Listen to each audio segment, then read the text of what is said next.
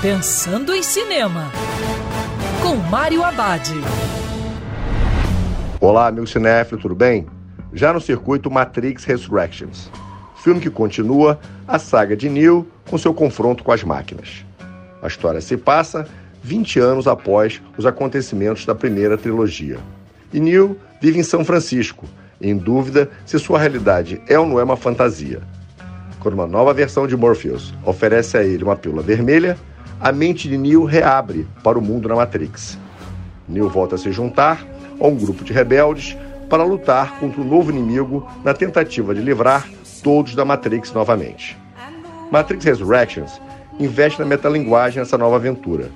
O filme tem seus melhores momentos quando Neo está em cena com Trinity. As cenas de ação não são tão empolgantes como nos filmes anteriores, mas funcionam. Ao final, Matrix Resurrections é uma viagem nostálgica para os fãs menos exigentes. E lembrando que cinema é para ser visto dentro do cinema. Quer ouvir essa coluna novamente? É só procurar nas plataformas de streaming de áudio. Conheça mais dos podcasts da Band News FM Rio.